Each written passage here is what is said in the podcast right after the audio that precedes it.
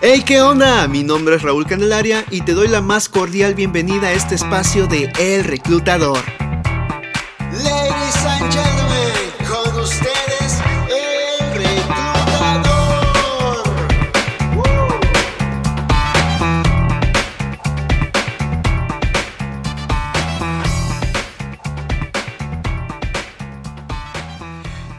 Hola, hola, hola, soy Raúl Candelaria y te doy la bienvenida una vez más, bienvenido a este podcast. Es un nuevo capítulo el que tenemos hoy que se llama Una vida transformada.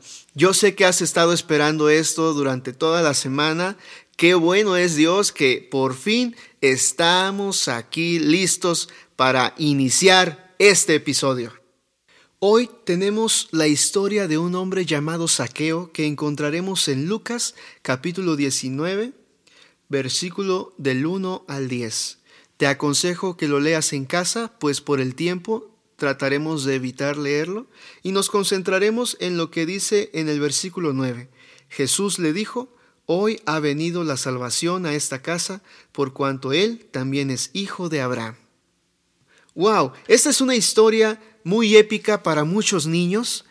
Eh, en lo particular, esta historia desde niño ha sido muy especial, pues tiene una canción, no sé si lo sabías, ahora te estás enterando, puedes ir a YouTube o a Spotify y encontrar la canción de saqueo, seguramente hay una gran multitud de versiones, pero esta canción siempre ha significado mucho a mi vida y también para muchos otros, pues en ella se relata la vida de este hombre llamado saqueo, que significa puro, inocente, justo, limpio. Y tiene otros sinónimos más de lo que significa su nombre. Notamos algo curioso. Este hombre era el jefe de los recaudadores de impuestos. ¿Recuerdas cuando hablábamos de Mateo, de Leví, que era recaudador de impuestos y había sido reclutado por Roma? Bueno, Saqueo era el jefe de ellos. Y la escritura añade, era rico. Es muy probable que Saqueo hiciera lo mismo que otros al cobrarle a sus hermanos una cantidad que era para Roma y otra para su bolsillo. Seguramente él, al ser líder, al ser jefe de todos los recaudadores de una cierta región, él se llevaba una mayor tajada. No por nada la escritura dice que era rico, ¿verdad? Seguidamente nos dice que él procuraba ver a Jesús en el momento en el que se enteró que el maestro estaba pasando por Jericó. ¿Sabes? Jesús venía desde Galilea pasando por Samaria, después por Jericó, para ir a Jerusalén. Eran los últimos días de Jesús, pues ya él sabía que era hora de entregarse, era hora de dar su vida por aquellos que estaban perdidos delante de la presencia de Dios. A través de su muerte, nosotros somos reconciliados y en su resurrección tenemos vida. Qué bendita palabra esta. Saqueo estaba en medio de su pasión estaba en medio de su camino a su pasión y él no lo sabía. Lo único que él sí sabía es que necesitaba conocer a Jesús.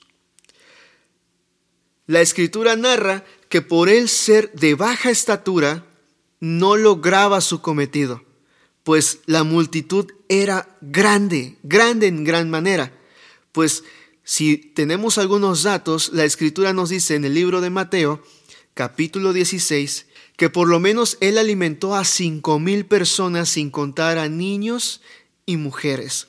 Quiere decir que Jesús estuvo rodeado en un momento de su vida de mucha gente. Y esto era un obstáculo para saqueo. Dice que él buscó un árbol pequeño de estatura y frondoso en el cual se logró subir logró escalar y alcanzó a ver de lejos al maestro.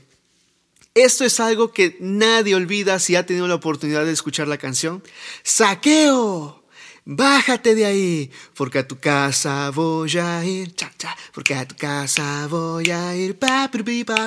Eso sucedió.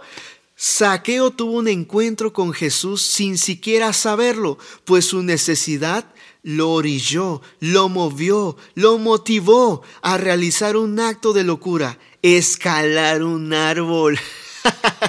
Saqueo, te sacaste la lotería, pues tu locura te llevó al maestro. Jesús lo vio y por él, solamente por él, pasó a Jericó, pues él sabía que había un hombre que le necesitaba. Al final de esta parte dice, él también es hijo de Abraham. ¿Sabes algo?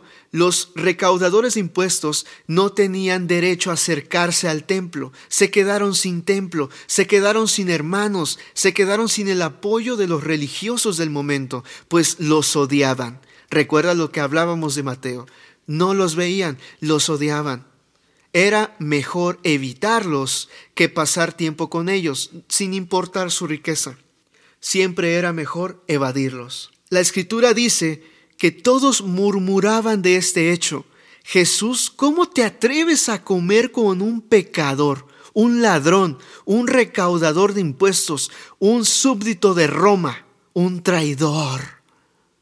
Dice la escritura que Jesús dijo, este hombre es hijo de Abraham. En otras palabras, Él también merece que yo venga por Él, que yo venga a su casa, que le dé una, le dé una oportunidad. La actitud de, de Saqueo refleja lo que había en su corazón. Él era sensible a la voz de Dios, era sensible a lo que sucedía con su situación espiritual. Sabía que era pobre, aunque en su puesto de jefe de recaudadores de impuestos él era rico, dentro de su ser él sabía que era miserable. Cuando él ve que Jesús va a su casa y no le importa lo que los demás murmuran, se levanta y dice, Señor, si yo le he robado a alguien, se lo devolveré cuatro veces. Esto es interesante porque él sí había robado a mucha gente.